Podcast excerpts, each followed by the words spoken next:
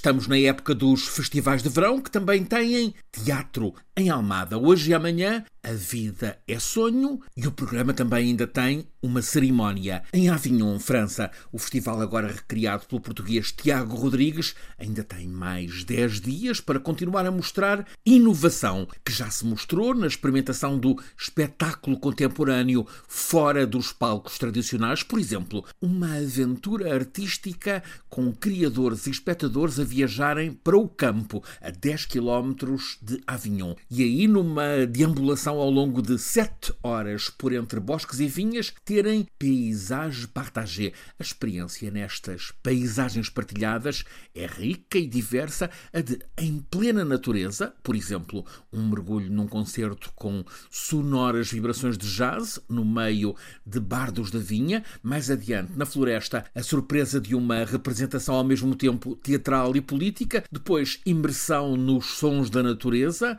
tronco humano do espectador encostado ao tronco de uma árvore, também coreografias várias, por exemplo, a dos portugueses Sofia Dias e Vítor Roriz, em coletiva meditação poética. Assim, em Avignon, nesta era Tiago Rodrigues, os públicos desafiados para se envolverem na criação de arte viva, para além dos espetáculos tradicionais em palco. Um outro teatro majestoso, todo em pedra, mandado construir 25 anos antes de Cristo pelo imperador romano Otávio Augusto, na então Augusta Imérita, a Mérida, na Extremadura espanhola de agora, atravessada pelo rio Guadiana, a escassos 70 quilómetros da fronteira portuguesa de Elvas Caia.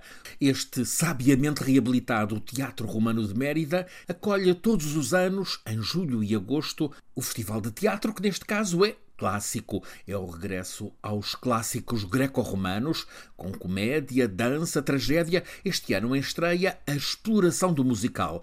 Já passou, em oportuna alusão ao nosso tempo, a Assembleia de Mulheres, criação de Aristófanes, e, neste fim de semana, a história dos titãs na Fúria dos Deuses.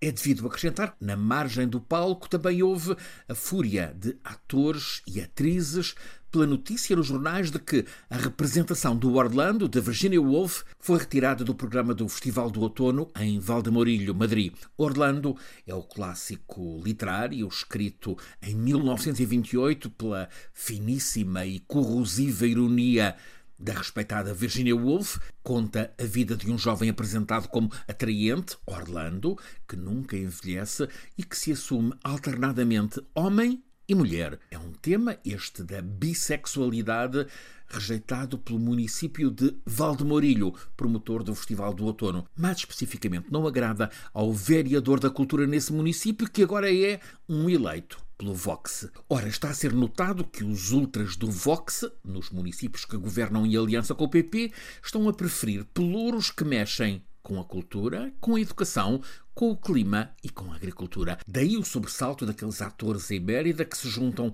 a um manifesto subscrito, por exemplo, por Pedro Almodovar, Javier Bardem, Javier Cercas, Rosa Montero e outros que alertam para os riscos de regressão das liberdades a partir das eleições do próximo domingo em Espanha. Assentam o sobressalto numa evidência que está exposta em quase todas as sondagens. As direitas estão à beira de substituir as esquerdas no governo de Espanha, mas com uma novidade, a de o PP tradicional precisar do apoio da extrema-direita Vox para governar Espanha. Hoje é o último dia em que a lei permite a publicação em Espanha de dados sobre intenções de voto para o próximo domingo. E esta manhã, nos jornais, tanto no El Mundo como no El País, o PP aparece destacado na frente, mas distante dos 176 deputados que valem maioria absoluta. No El Mundo, a melhor perspectiva para o PP é de 149 deputados. No El País, 135 deputados para o PP. Faltam 41. O PSOE aparece com 110 deputados, tanto no El País como no El Mundo. Voltando-nos a seguir para o terceiro lugar, que está a aparecer como determinante nestas eleições, ora, no El Mundo, Vox aparece com o máximo de 30 deputados, no El País, 36. El Mundo alerta na primeira página que a queda do Vox está a pôr em risco a maioria. Neste jornal, com opinião editorial à direita, a esquerda mais à esquerda, Sumar, aparece à frente da direita mais à direita, Vox, neste combate pelo terceiro lugar. Vantagem de 5 deputados, 35-30. E para as soluções destas eleições, há que contar ainda com uns 30 e tal deputados de outros partidos a maior parte deles nacionalistas. Assim, a seis dias das eleições, as direitas estão na frente e embaladas para a vitória, mas as esquerdas podem ainda conseguir um resultado que bloqueie essa governação das direitas e eventualmente levar a novas eleições em Espanha. A Batalha dos Indecisos, mais de um milhão e maioritariamente na área progressista que se tem mostrado zangada, pode ser determinante nesta última semana de campanha com uma noite de clímax. É depois da manhã, quarta-feira, há debate de líderes. É na TV, a televisão pública, mas só com três dos quatro principais líderes. Vão estar Sanchez pelo PSOE, Yolanda pelo Sumar, Abascal pelo Vox, Feijó do PP, depois de ter ganho o duelo há uma semana com Sanchez, agora não quer, anunciou que não comparece. Está para saber se a cadeira vazia terá algum efeito eleitoral. Por agora, a seis dias das eleições, as sondagens mostram que o PP, refundado pelo galego Feijó, está em passeio para a vitória. Falta saber se pode ser um triunfo para governar com ou sem o Vox.